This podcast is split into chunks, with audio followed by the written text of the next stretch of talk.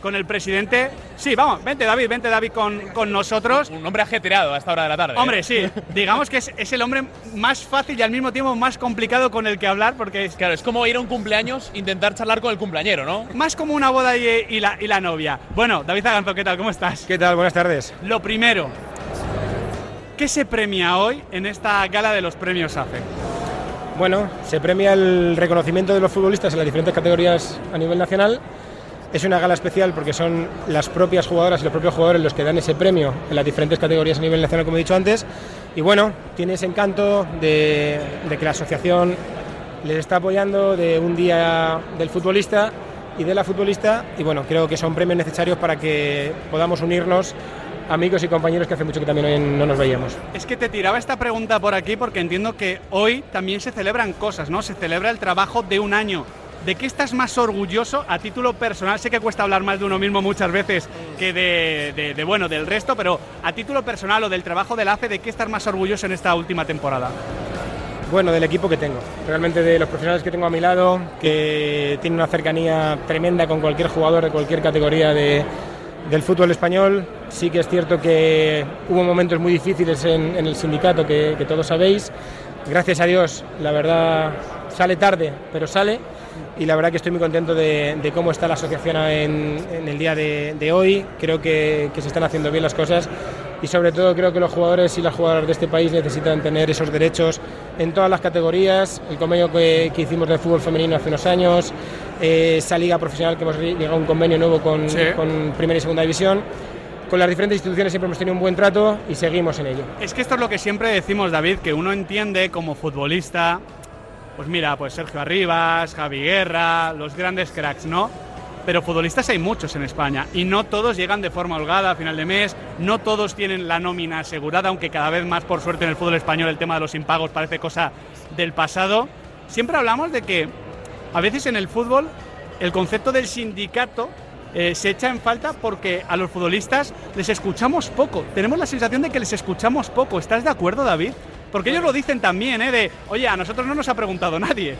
Desgraciadamente, eh, el futbolista en temas importantes de fútbol, que siempre que voy a cualquier, a cualquier reunión, a cualquier comisión, a cualquier comité, soy presidente de FIFPro a nivel mundial y se lo digo a FIFA, se lo digo a UEFA, creo que los futbolistas estamos poco reconocidos, estamos poco valorados. En Estoy de acuerdo.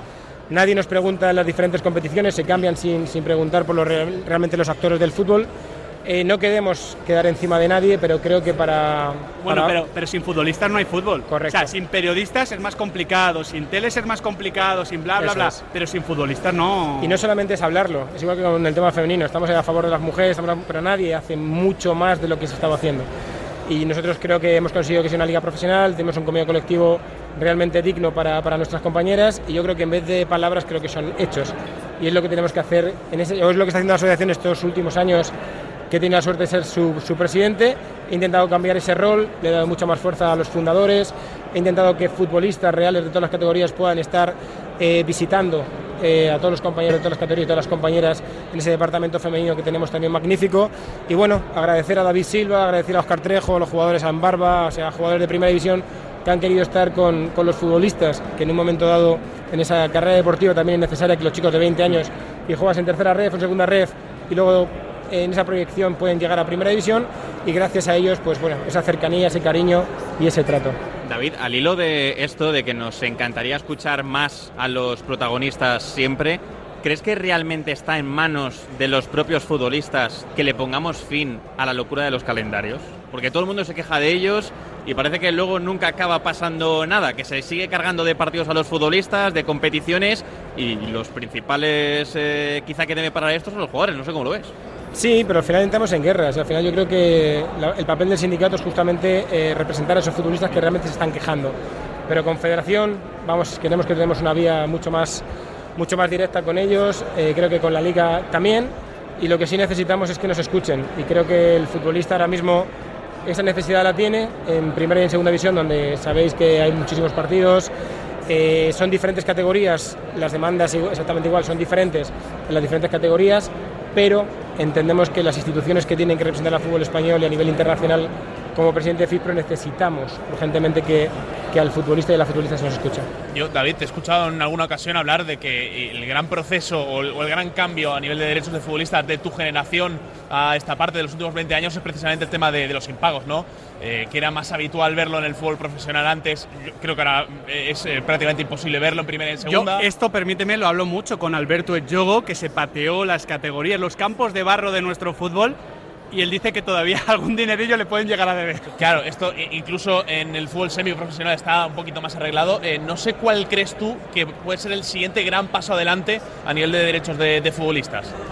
Hombre, en primera y segunda división ya tenemos, eh, de la época que yo jugaba, que tuvimos ley concursales con el Rayo Vallecano, en el que, bueno, en que perdimos muchísimo dinero y desgraciadamente estábamos demasiados desprotegidos, por mucho que la AFE al final esto tiene que tener la unión realmente de los grandes. Justo y en esa huelga histórica donde los futbolistas tuvimos que parar en ese momento, al final todo esto lo hablas y es formación, porque ahora mismo los compañeros que juegan en Primera Segunda División tienen otros problemas, no tienen los impagos, pero tienen diferentes problemas como es el calendario, son personas, tienen que estar con su familia, por mucho que se les pague, tiene que haber un equilibrio entre lo que es la industria y lo que es las condiciones laborales de los trabajadores. ¿Tú crees que vamos a llegar en algún momento a ese equilibrio? Porque debemos, debemos. O sea, el bien del fútbol y, lo que los que queremos mucho este deporte debemos tener ese equilibrio. Si no, si no porque la sensación, David, yo a veces tengo la sensación de que está a punto de romperse algo. Pero es que va a romperse porque cuando me hablaban de Leo cuando jugaba 80 partidos, teníamos a, a compañeros que han llegado a jugar ochenta y tantos partidos. Pedri, cuando se lesiona en el Fútbol Club Barcelona, desde CIP hicimos un informe que, que, fue el jugador con más partidos eh, del año. Y al final esos partidos tienen viajes, tienen concentraciones, tienen diferentes situaciones que debemos de tener mucho estrés para esos jugadores y luego lo normal es que se lesionen porque son humanos. Y desgraciadamente si ponemos en valor lo que queremos y, ver a, a, Leo Messi, a Vinicius, a Pedri, queremos verles 60 partidos en vez de 80, pero 60 partidos buenos. Eso Para que la industria pueda, ya os digo, para que esto pueda mantenerse, para que ellos puedan tener un nivel de vida también familiar, porque siguen siendo personas y quieren estar con sus, con sus familiares y creo que ese equilibrio es el que tenemos que trabajar. Hablando de ese estrés que viven los futbolistas, el machaque del calendario que estamos también comentando, ¿la AFE tiene algún programa especial para cuidar y preservar la salud mental de los jugadores? Sí, sí, sí. Tenemos un departamento de salud en, lo que, en el que, bueno, es un tema de datos, porque no podemos, no podemos decir nombres. Obvio. Hay, lógicamente, más de 50 eh, futbolistas de todas las categorías que ya están con, con estos psicólogos deportivos para poder mejorar porque bueno, antiguamente lo había, igual que en todos los sitios. Al final creo que el mundo del fútbol no solamente evoluciona dentro del campo, evoluciona fuera en las recuperaciones, en todas las situaciones.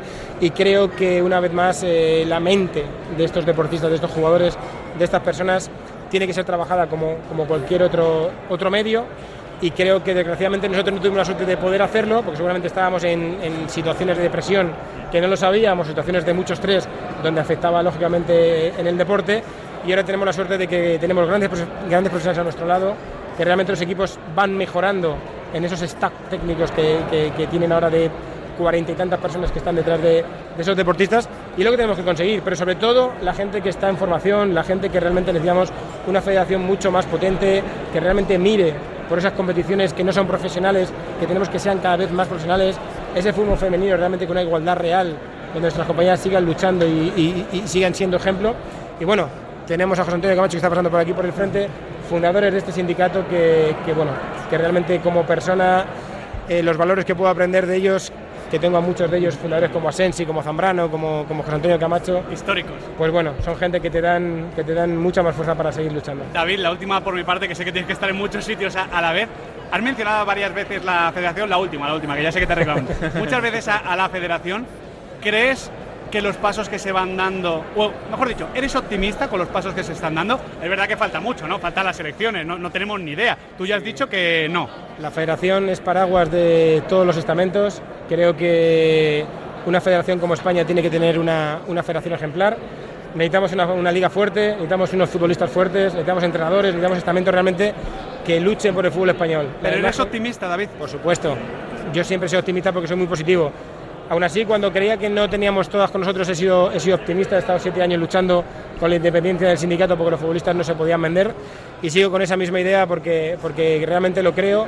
Espero que haya un presidente de la federación que, que, pueda ayudarnos en esa imagen que estaba un poco deteriorada, creo que está deteriorada, pero creo que los pasos que están dando están siendo, están siendo buenos para que una vez más la federación sea, sea el, el- el paraguas protector de todos los talentos. Ojalá sea así y ojalá podamos trabajar todos en una dirección, incluyendo también los medios. David Aganzo, sí. muchísimas gracias. Buenas tardes, gracias por estar aquí.